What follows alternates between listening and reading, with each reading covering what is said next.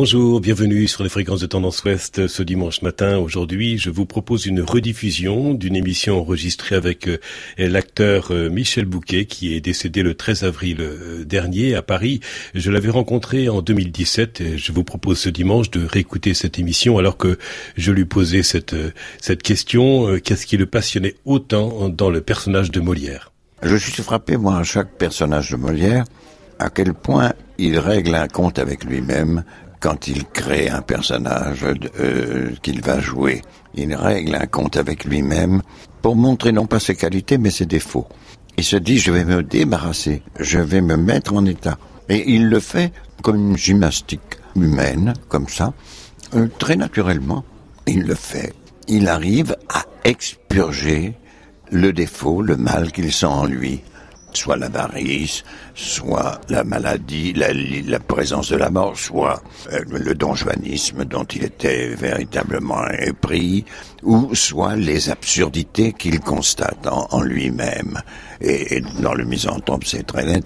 C'est, il, il, dit tout à coup des vérités et il dit tout à coup une sottise épouvantable. Il le sait, il la note et il montre à quel point ces deux choses l'accompagnent et à quel point il est douteux de croire qu'il qu'il puisse tenter de, de, de, donner une valeur à la nature héroïque qui est la sienne. Alors parmi les multiples phrases euh, écrites par cet auteur euh, Molière, quelle est cette, euh, cette citation que, que, vous nous laissez au début de cette émission sur Tendance Ouest? Une réplique que j'aime beaucoup, c'est La vie est semée de traverses, il est bon de s'y tenir sans cesse préparé. Michel Bouquet, lorsque vous regardez votre vie d'homme et d'acteur, que vous inspire le sous-titre de cette émission avec ces deux mots-clés, cœur et vie Que le cœur, qui était si nécessaire, qui était si important, est presque parti. Que la vie est restée, mais sans le cœur. Ce mot cœur dont nous venons de parler avec vous à l'instant, ce mot rime avec le mot valeur. Quelle est cette valeur qui semble manquer aujourd'hui à notre monde, à notre société, pour que le cœur puisse battre au rythme aussi de cette vie qui est la nôtre? C'est la conscience morale. C'est-à-dire cette petite voix en nous qui nous fait dire c'est du bien parce que c'est produit par l'intelligence et par l'honnêteté il est fait de bonne foi, ce travail. Même si cette parole nous gêne, comprenons pourquoi elle nous gêne. Selon vous, une parole qui prend corps, c'est aussi une parole qui engage, aussi la personne qui l'interprète, et cette parole peut donner du sens à une vie. Euh, avec vos 91 ans, euh, Michel Bouquet, qu'est-ce que réussir sa vie? Je fais ce que je dois, je fais ce que je peux, je le fais du mieux possible, je me trompe très souvent. J'essaie de, de voir où je me trompe, où je, je risque de faire mal, et, j'essaie de, de rebrousser chemin et de me remettre un peu sur une ligne qui me laisse plus de, de joie à vivre. Parce que souvent, euh, la joie, on l'obtient par le, le désir de l'obtenir. C'est pas une chose facile à acquérir. J'ai fait ce que j'ai pu, et j'ai fait ce que j'ai pu, c'est tout. Croire en Dieu, croire en l'autre ou croire en vous-même, qu'est-ce qui vous apparaît le plus exigeant à vivre? Le plus exigeant, c'est croire en Dieu. C'est-à-dire, c'est pas croire en Dieu avec l'idée que Dieu, quelque chose, ou quelqu'un qui est bien au-delà de, de vous-même. Donc, c'est quelque chose qui doit vous accompagner, même si on récuse énormément de choses, énormément de choses de soi-même, des autres, etc. Et si on se met en, en désaccord presque avec euh, l'immensité de ce qu'est Dieu. Est-ce que vous pourriez aller jusqu'à dire, Michel Bouquet, que vous ressentez aussi la présence de Dieu?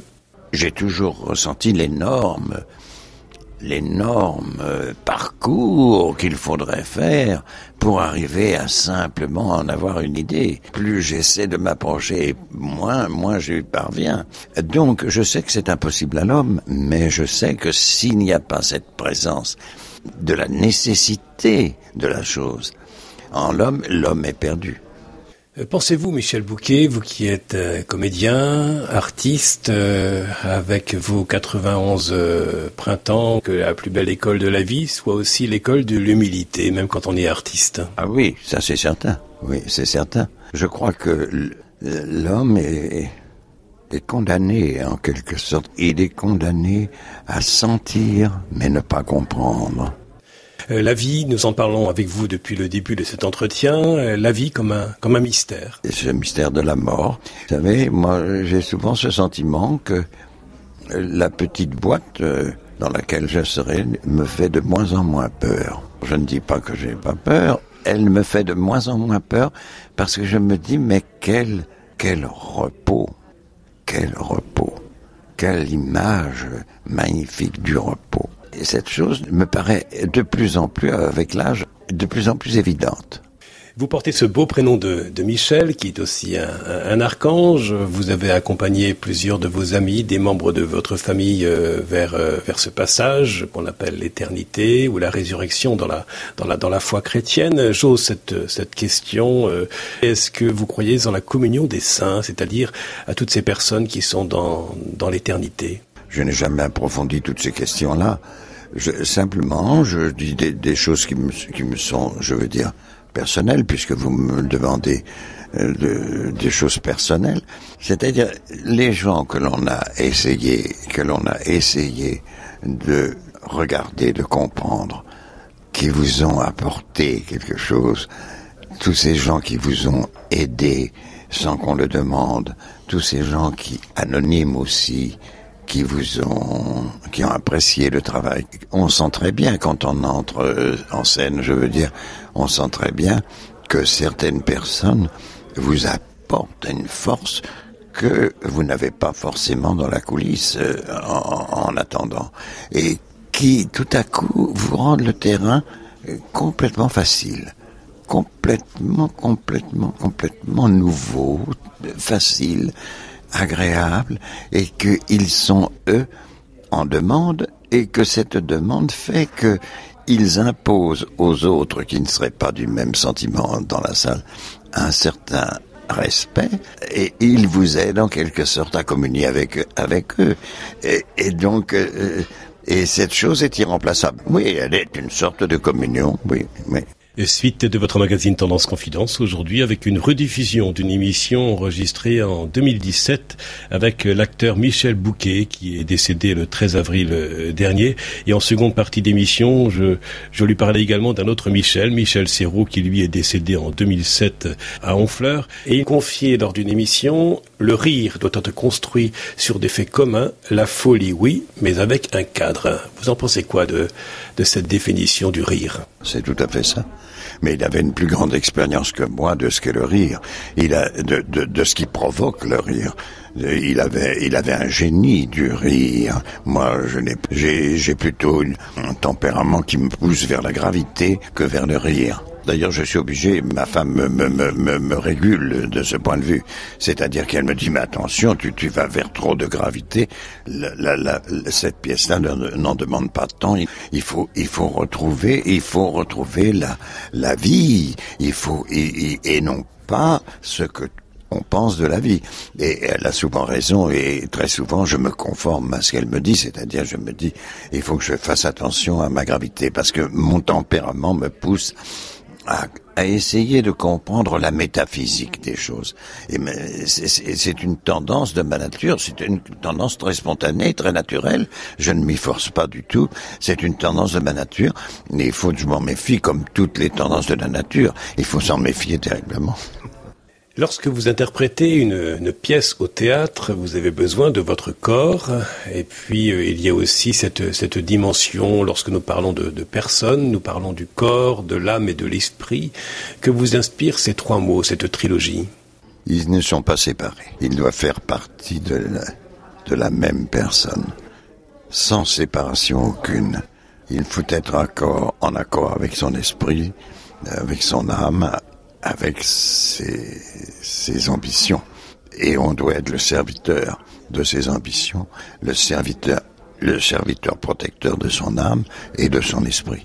Votre vie est, est riche de, de, de rencontres. Est-ce que, est-ce que vous iriez jusqu'à dire que vous avez certains, certains regrets par rapport à ce que vous auriez pu jouer comme, comme rôle, par exemple, au théâtre? Et puis, quelle distinction faites-vous entre le mot métier ou le mot de vocation par rapport à, à cet exercice en tant qu'artiste? Je ne sais pas si c'est des regrets j'ai fait ce que j'ai pu. Donc en faisant ce que je pouvais, j'ai toujours été, j'ai remercié Dieu dans la mesure où j'avais une vocation et que j'ai, il m'a, donné la, la chance d'avoir une vocation. Quand on a une vocation, on ne peut pas porter de jugement trop sur ce que l'on fait ou l'on, on fait ce qu'on peut avec, mais en obéissant à cette vocation. Mais la vocation est une grâce. C'est une grâce extraordinaire qui permet une facilité à se tenir dans une certaine régularité de, de comportement. Il est un verbe qui a inspiré beaucoup de chanteurs, beaucoup d'écrivains, beaucoup de poètes et aussi des, auteurs de, pièces de, de, théâtre. Et ce verbe est le verbe aimer. Qu'est-ce qui vous inspire, ce verbe aimer, Michel Bouquet? C'est une grâce. Elle est donnée, elle est reprise aussi vite souvent qu'elle est donnée. Elle est, elle est mobile, extrêmement mobile. Et elle est une grâce sans laquelle on ne pourrait pas vivre. Le théâtre pour vous est un, est un beau projet de vie, euh, l'avenir, le présent et, le passé dans ces différents temps. Quel est celui que vous aimez particulièrement? Mais Moi, j'ai tendance à être un homme qui a un regard vers le passé. Je trouve toutes mes sources de vie presque dans le passé.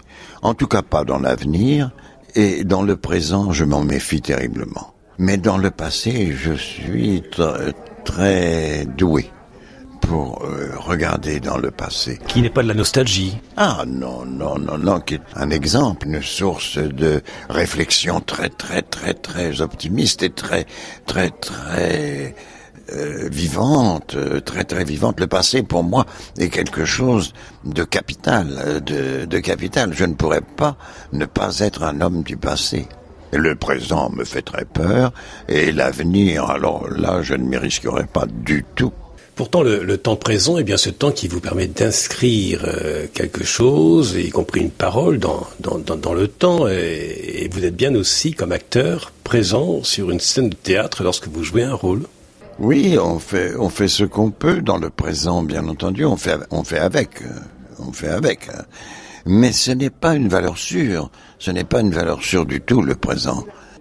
Vous savez, les acteurs ont, cette ce moment très curieux après la représentation, ce moment où ils quittent l'habit du personnage, où ils se démaquillent, où ils reprennent leurs habits civils et où ils sortent du théâtre. Ce sentiment de vide, de vide que ça représente, quelles que soient les ovations de la salle ou pas, la joie qu'on a à recevoir, euh, les approbations des uns et des autres, laisse une solitude, une solitude. Alors là, la valeur du présent, elle en prend un coup, parce que il ne reste qu'une solitude. Le fait de se dire qu'est-ce que j'ai fait de qui n'allait pas ce soir, et qu'est-ce que je dois faire demain de, quand, quand je vais reprendre la chose? Et ce sentiment d'abandon et d'abandon du sens de la vie qui est la représentation pour un acteur. La représentation vous quitte, une autre va venir mais il y a un laps de temps, il y a une sorte de no man's land là, qui est très dur à passer et qui se représente tous les jours. Et, et ça, c'est une image, je crois, pour moi, du présent. C'est-à-dire que le présent contient ça, avant tout ça. Parce que quand il est joyeux ou quand il est dans l'attente, il existe et il est très plaisant. Mais dans la facture qu'il présente à l'arrivée, il est là aussi et, dans dans euh, dans l'angoisse, dans l'angoisse de solitude qu'il qu'il revêt comme un vêtement, euh, là le présent est vraiment véritablement euh, présent. J'ai parlé en, en, préambule à cette émission donc de votre de votre frère qui était qui était prêtre euh, en, en, Afrique. Euh, c'est votre frère aîné, il me semble. Est-ce que vous voulez bien nous en dire quelques mots en, en conclusion à cette émission accordée à, à Tendance Ouest et son magazine Tendance Confidence? C'était mon frère Georges, mon frère aîné, qui était père blanc et qui est mort accidentellement sur son vélo. Il était très âgé et je lui disais ne plus faire de vélo. Mais il a été écrasé par un autocar euh, à Djelfa. Et vous avez aussi Michel Bouquet de la famille qui habite en Normandie. Oui, j'ai un de mes fils. Un de mes fils y est installé à côté de Cormeil et, c'est un, endroit épatant. Et je vais souvent le voir et voir mon petit-fils Balthazar, quoique je le vois bien peu souvent. Je pense souvent à mon fils euh, Frédéric. Je pense souvent à mon frère aîné, à mon frère cadet, à, au troisième. On était quatre je suis très discret dans ma manière d'aimer, mais euh, j'aime vraiment beaucoup mon épouse et j'aime énormément, énormément ce qui est ma famille.